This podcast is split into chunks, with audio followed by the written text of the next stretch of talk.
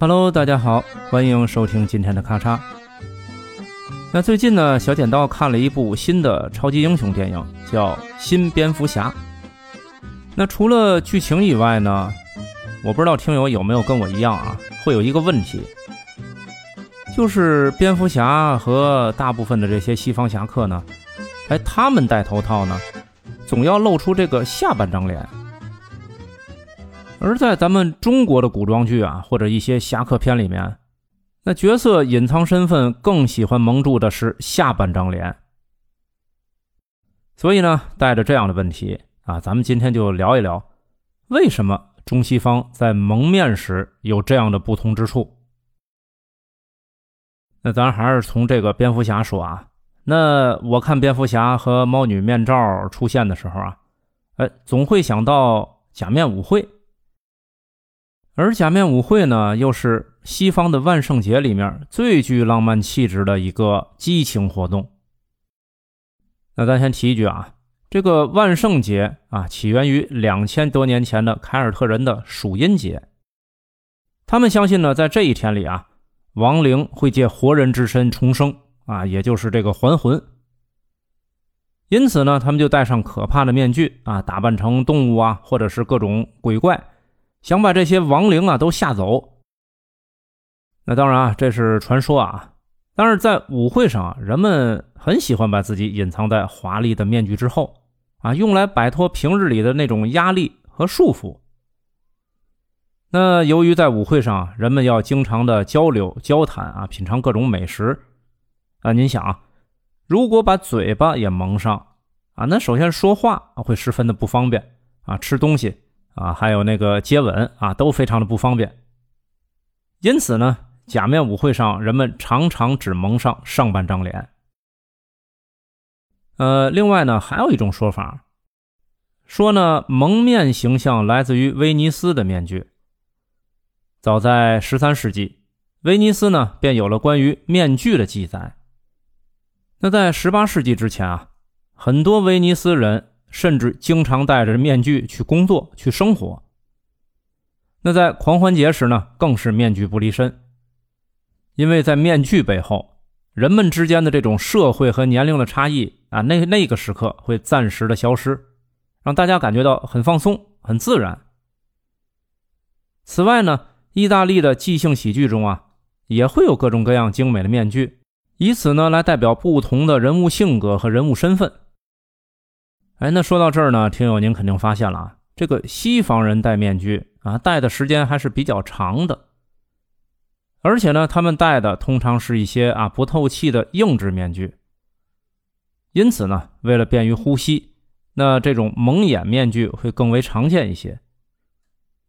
那在这个以西方的影视剧和舞台剧中呢，啊，为了让演员说清楚台词，表达情绪，那让观众们也更容易认出这些主演。所以呢，您看不遮住嘴巴的面具啊，显然更加合适。你像咱们早期观众所接触的啊，蒙眼的那个形象就是佐罗啊，还有刚刚咱们说那个蝙蝠侠，他们肯定不是为了让观众认不出来，对吧？因为他们本来就很帅，对吧？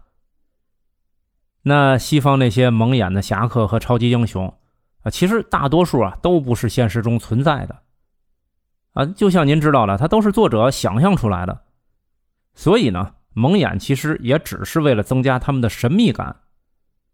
那说白了呢，就是剧情的需要。您您回忆一下啊，就是所有的这些侠客出场啊，往往会有一系列浪漫的故事。那这也让女主角和戴着眼罩的英雄啊调情的时候呢，显得神秘而且浪漫。您想啊，如果这个时候英雄戴的是整张脸的面罩，那画风一下就变了，而且呢，还严重影响这些英雄的生活质量。您就比如经典的那个《复仇者联盟》里的蜘蛛侠啊，每次和女主角接吻的时候还得先摘头套，那多多少少都显得有点尴尬，是吧？啊，当然，影视剧里常规的反派啊，比如劫匪啊，他们只能用这个低廉的丝袜套个头啊，或者是像西部片里那样用围巾挡嘴。但是您记住了，他们是匪，不是侠。那咱们再说咱们东方啊，在中国古代啊，有一种可以遮住面部的帽子，叫做帷帽，啊，就是一个大斗笠，然后下面有一圈蚊帐啊。那最初呢，只是西北少数民族地区啊，人们用它来遮挡风沙。那传入中原之后呢，由于古代的女子啊，在很长一段的时间里是不允许抛头露面的，所以呢，这个帷帽啊，就成了当时妇女出行上街的必备佳品。那唐代呢，尤为盛行。那再到后来呢，就出现了影视剧里经常用的那种面纱。那另外呢？在咱们中国的传统文化中啊，人们更加讲究含蓄，对吧？咱们都是说那个暗送秋波，眉目传情，所以用不着嘴啊，拿眼就解决了。那咱们不需要像西方那样啊，通过夸张的嘴部去表达情绪。那因此呢，即使遮住口鼻，我们依然能够通过我们的眼睛来解读情绪。还有一点呢，就是影视剧里啊，中国的侠客。咱都是正儿八经的正人君子，美人可以救，但是呢，不能为了图回报，对吧？那你就没有把嘴留出来的必要。那往往呢，被救的美女们也是十分的矜持啊，都是那种淑女做派。一般的固定台词就是“恩公的大恩大德啊，小女子今生无以为报，唯有来世做牛做马。”那个别的美女呢，也是性情中人啊，会把那个台词换成。恩公的大恩大德，小女子无以为报，唯有以身相许。那这个时候呢，咱们中国的侠客内心大多是拒绝的，因为在咱们中国的传统文化里呢，你这种情况如果答应了，叫做乘人之危啊，是非常下作的。那侠客呢，绝对不会做这种勾当。那还有啊，就是不同于西方的硬质面具，你看啊，咱们。国内的影视剧里面啊，人们常常用柔软的布料来制作这个蒙面的道具，因此呢，透气性比较好，制作也简单啊，也更不容易被人认出来。那咱话又说回来啊，蒙面对于东西方侠客来说呢，最重要的作用呢，还是有效的隐藏自己的面部特征。因此呢，遮哪里更有效？哎，这才是关键问题。那对于东方侠客而言啊，蒙面是极偶尔的临时行为。那常见的是用于执行刺杀呀、营救啊，或者被追杀、劫富济贫啊。那最佳的行动时间，一般咱们都是说在夜晚。所以呢，他穿着的款式基本上都是全黑，就是咱们说那个夜行衣。那便于隐蔽，所以呢，咱们就统称为黑衣人。那么对于身体特征来说呢？东方侠客啊，咱亚洲人嘛，头发是可遮可不遮，因为大家的头发基本都是这个深黑或者是深棕，那本身呢就很利于隐藏。那黑夜呢又给了东方侠客黑色的眼睛和眉毛，也就是说你露出来了啊，对于整体的隐蔽效果也没有什么影响，而且呢还有利于开阔自己的视野。那你反观这个西方侠客啊。咱们看啊，一般都是什么富豪或者是屌丝，那蒙面的时候才是侠客。那由于西方人的这个发色和瞳色啊各种各样，也就是有什么绿眼珠啊、蓝眼珠啊，所以呢很容易被人认出来，并且进行准确的描述。所以呢，他们要重点隐藏的啊是他们脸的上半部分。那挡上上半张脸呢，其实也是有技术门槛的啊。首先呢，你不能影响你的视野，所以呢，面具呢和脸型必须高度的贴合，而且呢，眼睛的位置还要开孔准确啊，那不然就是呃开了孔也看不见。那就像听友咱们看的那电影啊《新蝙蝠侠》里面一样，那蝙蝠侠除了头套之外呢，还会把眼睛周围涂黑啊，并且戴上有特殊功能的隐形眼镜。啊，你可以理解为就是美瞳啊，对吧？我我绿眼珠，我戴上之后我就变颜色了。那另外呢，在影视剧里的西方侠客啊，他不遮下半张脸，还有一个特殊原因啊。你从这个疫情咱们就能看出来啊，西方人对于遮挡下半张脸啊，多少有一点反感。他们宁愿啊像劫匪那样在头上套个丝袜去抢银行啊，也不愿意戴口罩。那似乎在这个西方世界啊，在他们人民的心中，啊遮住下半张脸，那就意味着我有传染病。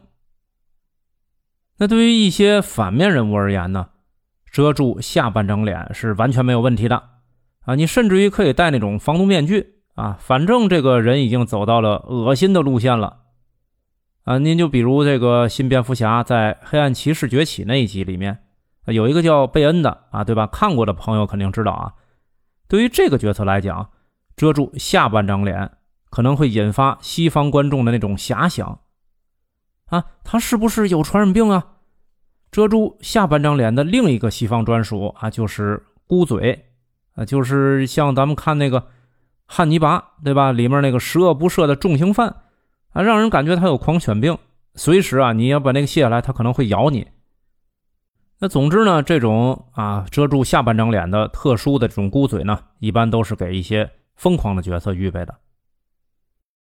那聊到这儿呢，可能有的细心听友啊会想起一个问题：嗯，为什么在这个日本的影视或者是动漫作品里，啊，总有一些形象是只挡鼻子啊，他也没蒙嘴啊？那除了忍者之外的那些角色啊，其实呢，您说的这种角色呢，一般都是日本的盗贼形象。那一般他们蒙鼻子的那种东西呢？是日本普通老百姓清洁擦拭之用的首饰，啊，对，就是一块大点的能包头的那种。那这个形象呢，最早出现在幕府倒台和明治维新的那个时候。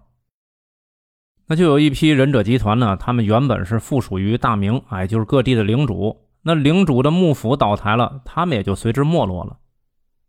那这其中呢，有很多人啊，为了生计，不得不沦为了盗贼。而他们在进行偷盗的时候呢，依然保持着过去执行任务时那种遮面的习惯啊。其实没习惯，你也知道，得要脸啊，得不能让人认出来啊。那只是呢，道具从精致的面罩和面具变成了比较简单的包扎的首饰布啊，又便宜又好用啊，随手可得。那除此之外呢，当时的日本啊，还流行着武士们的专属发型，叫月带头。啊，就是那前面秃，后面是一个小揪的那种。那行窃的时候呢，包上这种首饰，可以有效的遮挡这种发型啊，太特殊了，一眼就能认出来你是什么阶级，那就会缩小啊这个被嫌疑的这个范围。所以呢，如果你遮住了，就更不容易被辨认出来。那进入现代之后呢？这一来自于江户时代的盗贼形象，经过由各种时代剧啊，还有动漫的演绎，那就变成了观众心目中一个典型的刻板印象。所以就是听友啊，咱们现在看的很多这个日本动漫啊，还有影视作品里，啊，那大家一画这个小偷，一设计这小偷啊，就是来源于这个模板。那一句话呢，就是日本人啊是扣系前面，咱中国呢是系后面。那日本呢，是为了让你看不到发型；咱们呢，是为了让他看不清脸。但是最后呢，咱们还要提一句啊，咱今天聊的只是影视作品中常见的这种蒙面形象。那在现实中呢，他是想怎么蒙就怎么蒙。